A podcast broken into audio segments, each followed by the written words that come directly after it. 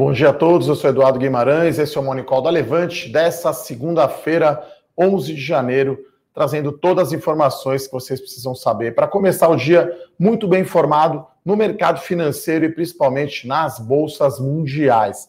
É, depois do recorde aí da semana passada, o Ibovespa fechou com alta de 5% a 125 mil pontos. A gente tem hoje um dia mais negativo na bolsa, o Ibovespa Futuro caindo aqui 1,3%, uma forte alta do dólar, né? Futuro, o dólar aqui está quase 5,50. Eu sou Eduardo Guimarães, especialista de ações da Levante. Vou trazer aqui para vocês todas as notícias que vocês precisam saber. Se você não está inscrito ainda no nosso canal do YouTube, faça a sua inscrição, Levante Investimentos. Se você perdeu ou chegou atrasado, você pode ouvir né, no podcast da Levante, no Spotify, e mande suas perguntas, né, que eu respondo aqui no final. Né? Então, como toda segunda-feira é dia aí do relatório Focus do Banco Central, então a gente não teve aí praticamente nenhuma novidade né, no relatório Focus, é, não tivemos grandes variações, né, é, uma pequena alta da inflação e o PIB é, caindo um pouquinho, né, então é, não temos grandes novidades, então a inflação IPCA 3,34%, a gente tem PIB 3,41% de alta, uma pequena melhora, Selic 3,25%, né? Estava 3% na semana passada, e dólar aí estável em 5%. Né? Então a gente tem aí um, um, uma possibilidade de termos impeachment aí do Donald Trump, né, o presidente dos Estados Unidos. Então existe aí um processo rolando lá nos Estados Unidos, né? A Nancy Pelosi, que é a líder democrata, né, da Câmara lá no Congresso americano, vai evocar uma emenda, né, para o vice-presidente, alegando que o presidente não tem condições, né, depois da do lamentável evento lá da invasão, né, do Capitólio, né, invasão lá em Washington, né, inclusive com mortes, é um negócio super sério, né, é, então existe essa possibilidade.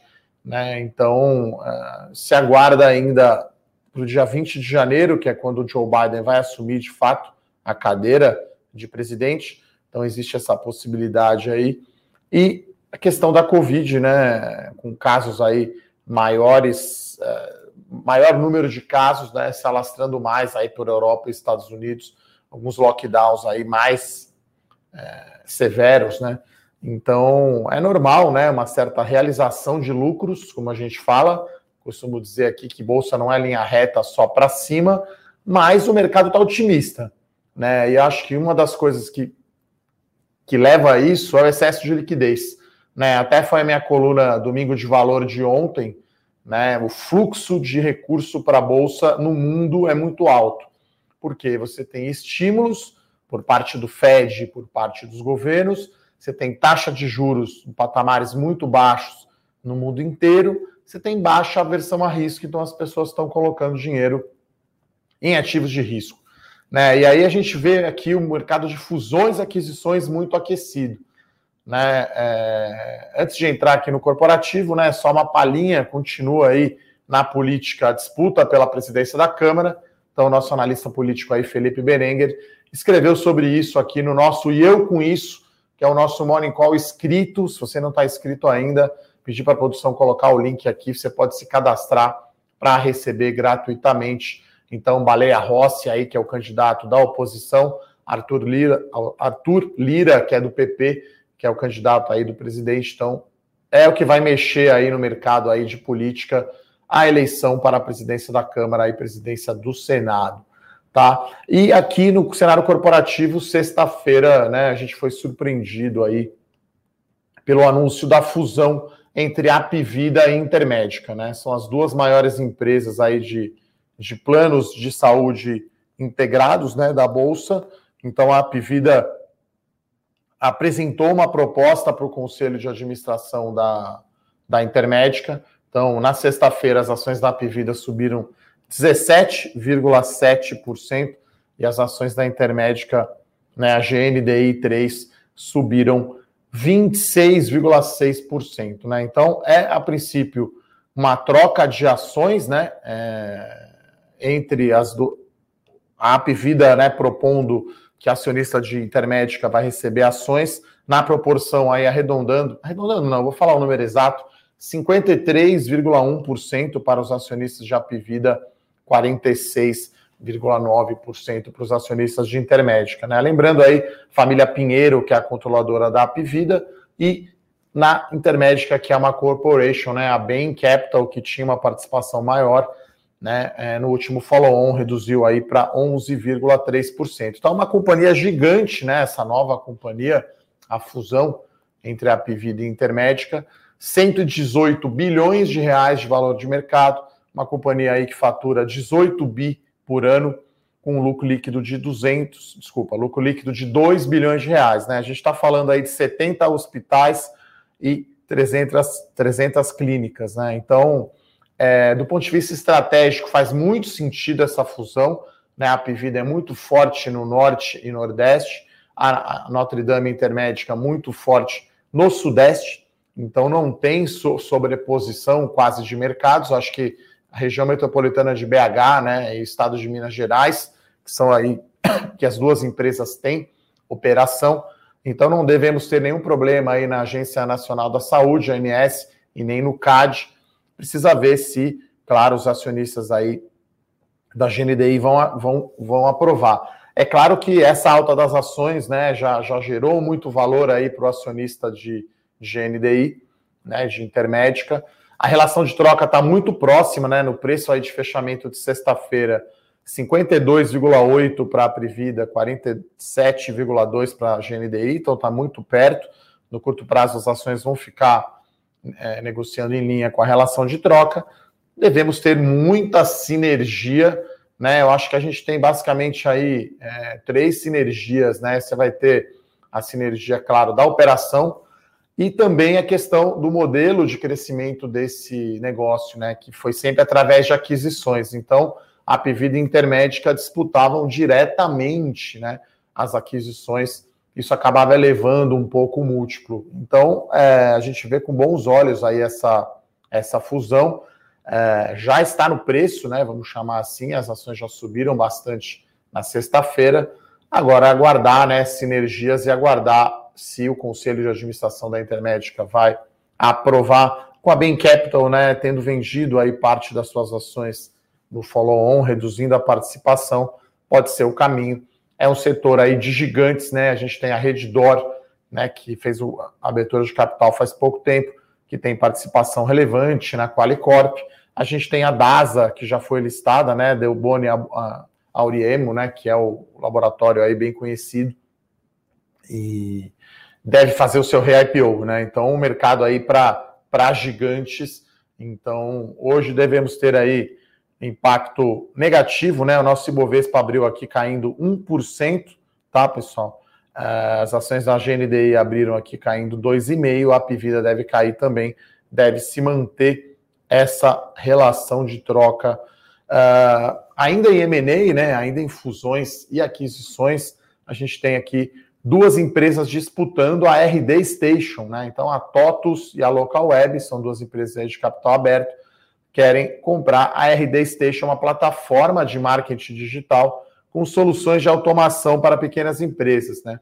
Então uma empresa aí que tem uma receita de 150 milhões de reais ano, mas cresce de maneira acelerada e cresce 50% ao ano.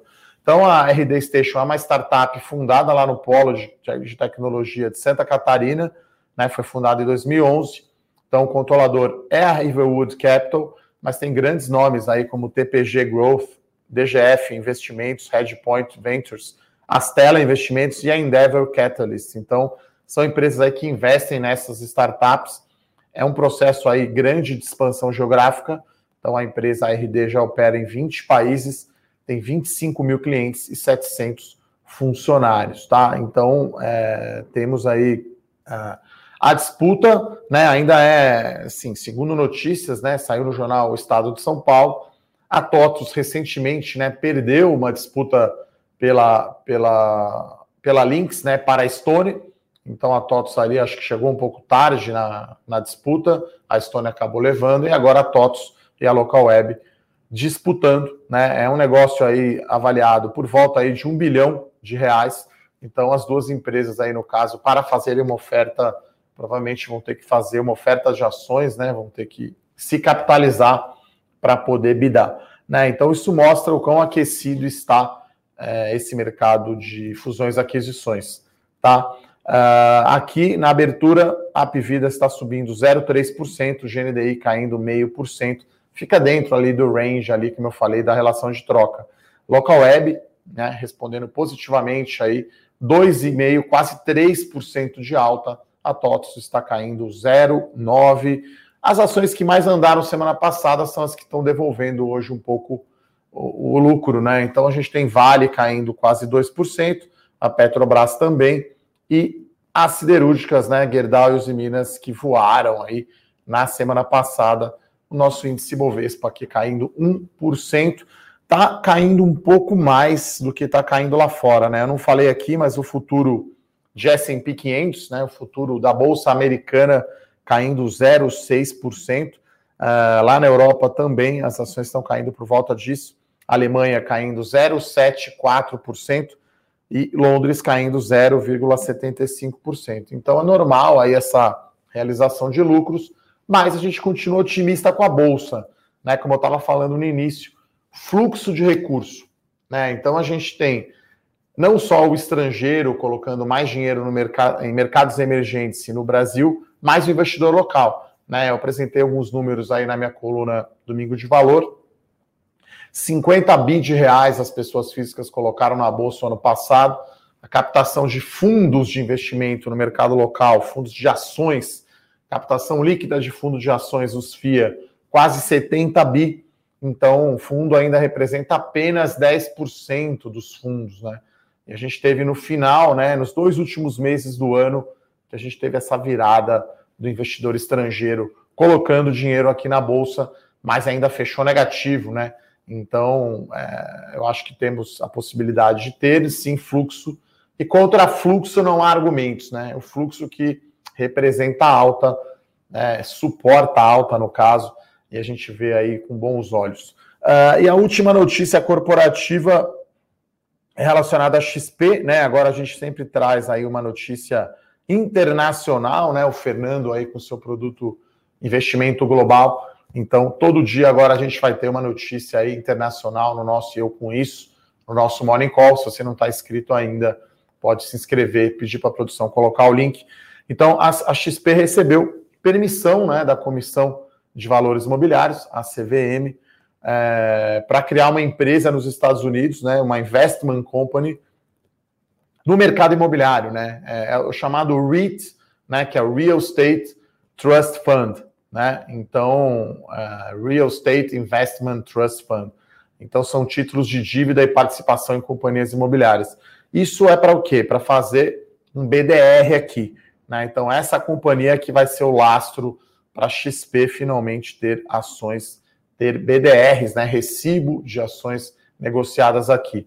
Ah, então, uma notícia positiva, a CVM mudou né, a sua opinião, é, eu acho que vai mudar muito também em relação aos BDRs. Então, uma notícia boa para a XP, mas a gente acha que isso não vai fazer preço, né? É, e tem também a questão, obviamente, da cisão né, do Itaú, né, da participação da XP. Então, é, é uma entidade à parte então, mas é positivo, né? A XP aí na, na vanguarda, né? Aumentando a oferta de serviços financeiros aí para os seus clientes. Tá, pessoal? Então, esse é o cenário, é, esse é o noticiário corporativo de hoje. A gente teve também o resultado operacional da Movida, tá? Que foi muito bom, tá? Então, Movida aí soltou a prévia aí do resultado do quarto tri, um resultado forte aí de Movida. As ações estão subindo 3,5%. Agora aqui acelerou, né? A Apvida está subindo quase 5%, GNDI subindo quase 3%. Tem muita sinergia, né, pessoal, numa fusão dessa. É, e como eu falei, tem uma sinergia também de futuras aquisições, né? Que agora eles não disputam mais entre eles os ativos a serem comprados. Lembrando que o mercado de saúde no Brasil ainda é muito fragmentado. As duas companhias juntas vão ter menos de 20% do mercado aí de planos de saúde. Né? Então, bem interessante aí essa fusão Apvida e Intermédica. Uh, como sempre, né? Vamos dar uma olhada aqui nas perguntas aqui que o pessoal mandou. O Matheus pergunta, né? Bom dia, Levante, com a grande emissão de moeda pelo Fed, né? É, eleição do Biden, estímulos e políticas assistencialistas, a tendência não seria de enfraquecimento do dólar, porque vem subindo essas semanas. É, câmbio é algo realmente imprevisível, né, Matheus? A gente acha que existe sim um, um viés de baixa no dólar, mas aqui no Brasil é sempre a, a, o hedge, né? Então o real desse começo de ano tá com desempenho pior, né? Então não é uma coisa global do dólar se fortalecendo em relação a todas as moedas, é o real ficando mais para trás, tá? É, agora muito difícil, né, da gente cravar dólar, né? É, acho que é a coisa mais difícil que tem, né? Até tem a pergunta aqui do Ricardo Ângelo: qual é o meu palpite para o Ibovespa final de 21? Essa é uma pergunta difícil, né, de, de responder, né? Porque a gente aqui trabalha com recomendações, com análises, né? Não somos blogueiros e youtubers, né? A gente usa sempre muita análise fundamentalista para falar das nossas recomendações, para falar das nossas projeções. Eu falei sobre isso também numa coluna é, Domingo de Valor. É, depende muito da trajetória da dívida pública né, e do juro real. Acho que se o juro real vier para 3% ao ano, hoje ele está por volta aí de 3,5%, 4%, a gente poderia ter aí 145, 150 mil pontos para o Ibovespa. Né? Eu acho que isso parece razoável. A gente vê o consenso aí em 130 mil, daqui a pouco bate, né? 130 mil. Né? E aí é a commodities, as commodities que estão sendo aí o grande motor dessa alta do Ibovespa, né? Vale, Petrobras, as siderúrgicas. Então, é, acho que isso está sendo combustível aí para, para o Ibovespa esse ano, tá, pessoal? Então, difícil aí cravar esse número, vai depender muito aí do comportamento do juro real, né? É, o juro real, só para lembrar também, é, é uma variável importante aí na taxa livre de risco na hora da gente usar a taxa de desconto né, para o fluxo de caixa, para calcular o valor justo das empresas na Bolsa, tá, pessoal? Uh, o Marcos tem outra pergunta aqui, né? Ele acha que a pergunta se Petro tem mais espaço para subir. A gente acredita que tem muito mais espaço, tá, Marcos? Então a Petrobras é uma ação, uma, uma recomendação aberta da carteira As Melhores Ações, tá? A gente acredita que tem espaço para subir sim mais. É, inclusive petróleo, preço, o preço do petróleo, né, o barril do tipo Brent está 55 dólares, tá? Então é, temos espaço sim para mais alta na Petrobras. Lembrando, né, que ela não vendeu ativo ainda, né? A venda de ativo, principalmente a participação nas refinarias, a venda de participação da BR Distribuidora, que é altamente provável acontecer esse ano, e a venda da Braskem, a participação na Braskem, que acho que essa é um pouco mais difícil, porque tem a Odebrecht como acionista, essas três vendas de ativo vai reduzir o endividamento, a companhia ainda pode até pagar dividendos, né? Acho que esse ano é improvável, ano que vem já podemos ter um dividendo mais considerável. Então a gente continua com recomendação de compra aí para as ações da Petrobras, podem comprar, tá? Tranquilamente. É, é uma recomendação aberta aí da carteira as melhores ações, tá tendo aí bom desempenho, né? Ultimamente mas a gente acredita que tem espaço sim para ir mais, né? Acho que o mercado vai revisar para cima a questão do preço do petróleo, né, que está rapidamente agora em 55 dólares. Na semana passada a gente teve aí eh, a reunião da OPEP, né, que a Arábia Saudita se comprometeu a cortar a produção. Então, é... Marcos, pode comprar as ações da Petrobras aí tranquilo, tá? É... Bom, o Alberto Câmara aqui pergunta: momento bola de cristal, qual o meu palpite para o fim dessa rotação de mercado? Olha, sempre vai haver essa rotação de setores, né? É, só para lembrar, né, os fundos de investimento em ação, eles têm o benchmark, né, o índice de referência, o Ibovespa. Né? Então, esses fundos querem bater o Ibovespa, assim como as nossas carteiras aqui. Né? Então, eles estão sempre olhando para setores e empresas que ficaram para trás. Né? Então, é, ainda tem banco, por exemplo, ficando bastante para trás. Né? Eu acho que banco, acho que grandes bancos podem ser as ações aí que vão bater o Ibovespa esse ano. Né? Lembrando que com a eleição do Joe Biden houve aí uma, uma migração para ações de valor. né? Acho que ano passado ação de crescimento, tecnologia foram as que bombaram. Eu acho que vai haver uma rotação maior para valor. Então, bancos, acho que é, é um setor que deve ter boa performance. Commodities, né? Com esse cenário positivo, aí talvez papel celulose possa surpreender, né? Já que a celulose está vindo aí de um patamar baixo de preços. É, e aí a gente teve aí o setor de frigorífico aí, que foi talvez um queridinho aí do ano passado, não tão bom esse ano, né? Acho que Marfrig foi uma das maiores altas aí do ano passado. É um setor que está começando a gerar muito caixa e vai começar a pagar dividendo, né? Então acho que mudou um pouco a percepção desse setor. Né? Eu acho que esse é um, é um setor que muda um pouco, né? É, então, assim, sempre vai ter essas rotações. Né? O que a gente fala aqui que é muito importante, diversificar. Né? Então, a gente tem commodity na carteira, a gente tem ação de crescimento, tem ação de tecnologia, tem ação de valor. Né? Então, aqui nas minhas três carteiras, melhores ações, dividendos e small caps, a gente tem uma diversificação grande aí de setores, estilo de empresa e principalmente nível de risco. Né? Acho que não dá para você acertar, né? Como o Alberto falou aqui, ligando a bola de cristal, qual que é o setor que vai outperformar. Né? Importante é você diversificar setorialmente falando, e claro, temos de empresas também. Tá? Então, é, eu, eu, acho que esses são setores aí que, que acho que estão um pouco fora do radar, né? Acho que grandes bancos e de repente infraestrutura, né? Acho que pode ser um ano muito bom para o setor de infraestrutura, né? Concessão rodoviária, saneamento básico e até mesmo aí algumas empresas aí do setor elétrico. A gente viu aí, a gente comentou semana passada sobre a oferta da Light, né? Com a Semig aí vendendo a participação, então destravando aí valor. Uh, o Marcelo aqui pergunta: quando o país tem muita dívida em moeda local, né? Imagino, né? Ele escreveu legal. O governo pode imprimir dinheiro, porque isso geraria inflação. É o seguinte, né, Marcelo? Imagine que o governo é como se fosse uma família que gasta mais do que ganha. Se ele vai lá no banco e o banco dá limite para ele no cheque especial, essa família vai continuar gastando mais, né, aumentando a dívida. É isso que quer dizer é, imprimir dinheiro, tá? Marcelo. Então o governo vai lá, foi o que ele fez esse ano, né? Gastou muito aí para socorrer a, economia, né? Com, com o impacto da pandemia da Covid. O déficit público brasileiro aumentou muito, a dívida pública também. Então, isso que a gente chama imprimir dinheiro, é isso que todos os governos praticamente do mundo inteiro fizeram, tá? É...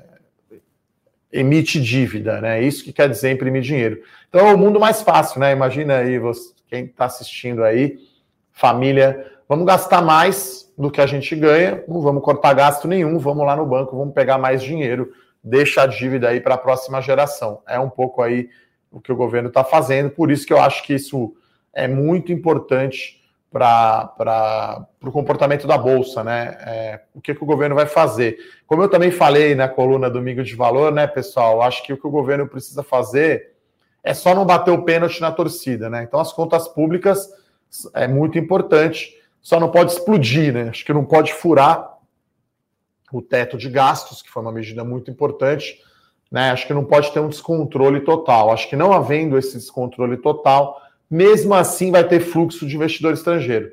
Tem muita liquidez no mundo, taxa de juro muito baixa, então vai vir dinheiro para o Brasil, mesmo que o Brasil não faça a sua lição de casa, né? Mas também não pode explodir não pode esse problema ficar muito crônico. Uh, o Adilson pergunta se tem algum IPO em vista. Tem vários IPOs, né? Até eu publiquei, né? Tem um vídeo aí no meu canal do YouTube. Até eu peço para a produção, né? Esse, esse, o vídeo sobre o fluxo de recursos, né?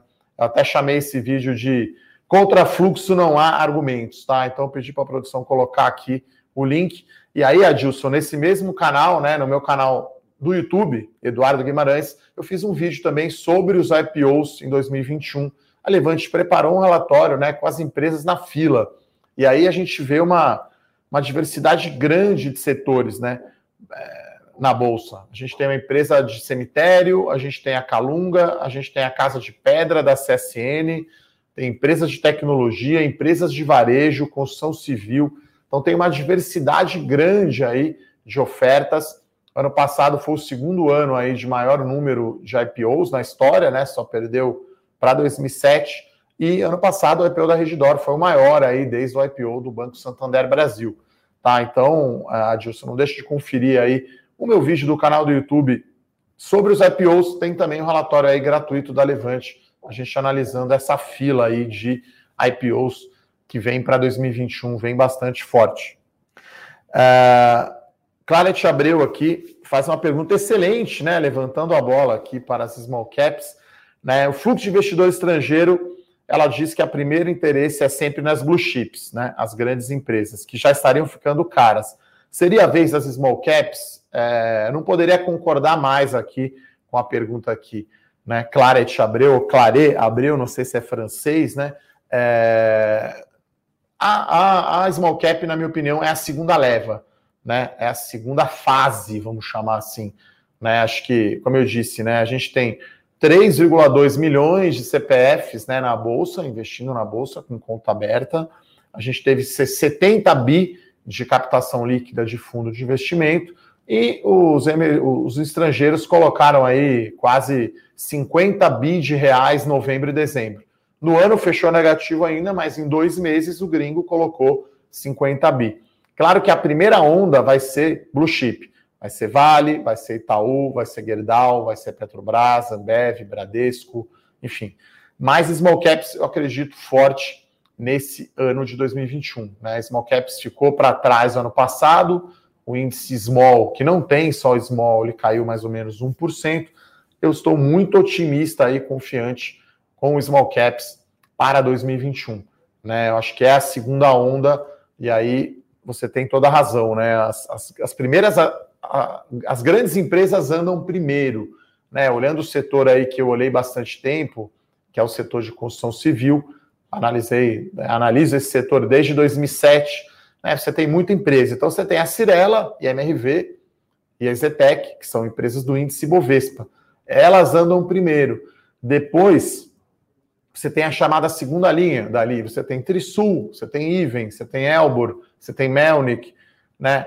Você tem a Mitre, que é uma empresa nova, né, que fez a PIO ano passado, e depois tem a terceira linha. Então a tendência é anda primeiro os papéis do índice, né, e Bovespa, depois andam os papéis com menos liquidez e depois andam as small caps, né? Porque tem small cap que não está nem no índice small ainda.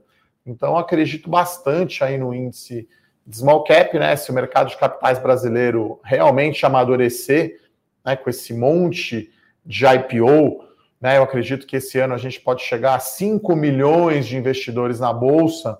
Né? Fundo de investimento pode captar aí pelo menos 100 bi esse ano, é fácil, né? Para chegar a 12% do total, 110 bi. Então, é, é um fluxo muito grande né, para ações. E aí, small caps, eu acho que tem um potencial. Porque a small cap que tem o potencial de ter altas muito fortes, né? O lucro né, é, projetado das small caps podem dobrar, né? Você não vai ver um Itaú dobrando o seu lucro, né? Uma small cap pode dobrar o lucro. Então, acho que esse é, eu acredito que esse ano será o ano aí é, das small caps, tá, pessoal? É, vou dar mais uma olhada aqui nas perguntas. Bom, enquanto eu vejo aqui se tem mais alguma pergunta, Ibovespa, então, 1% de queda, né? O futuro estava até caindo um pouco mais, está caindo um pouco mais lá que Estados Unidos, mas andou muito, né?